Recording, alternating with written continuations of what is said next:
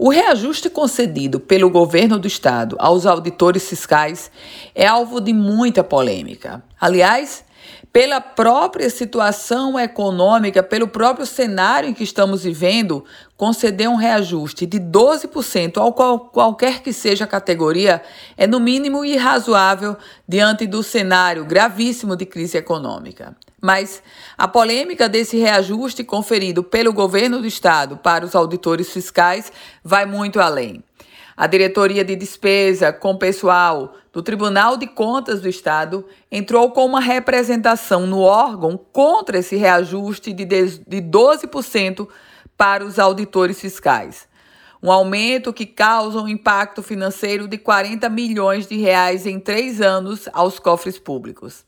A representação da diretoria de despesa pede que o Pleno do Tribunal de Contas determine ao governo do Estado através da governadora Fátima Bezerra, a imediata abstenção, ou seja, a imediata suspensão desse reajuste.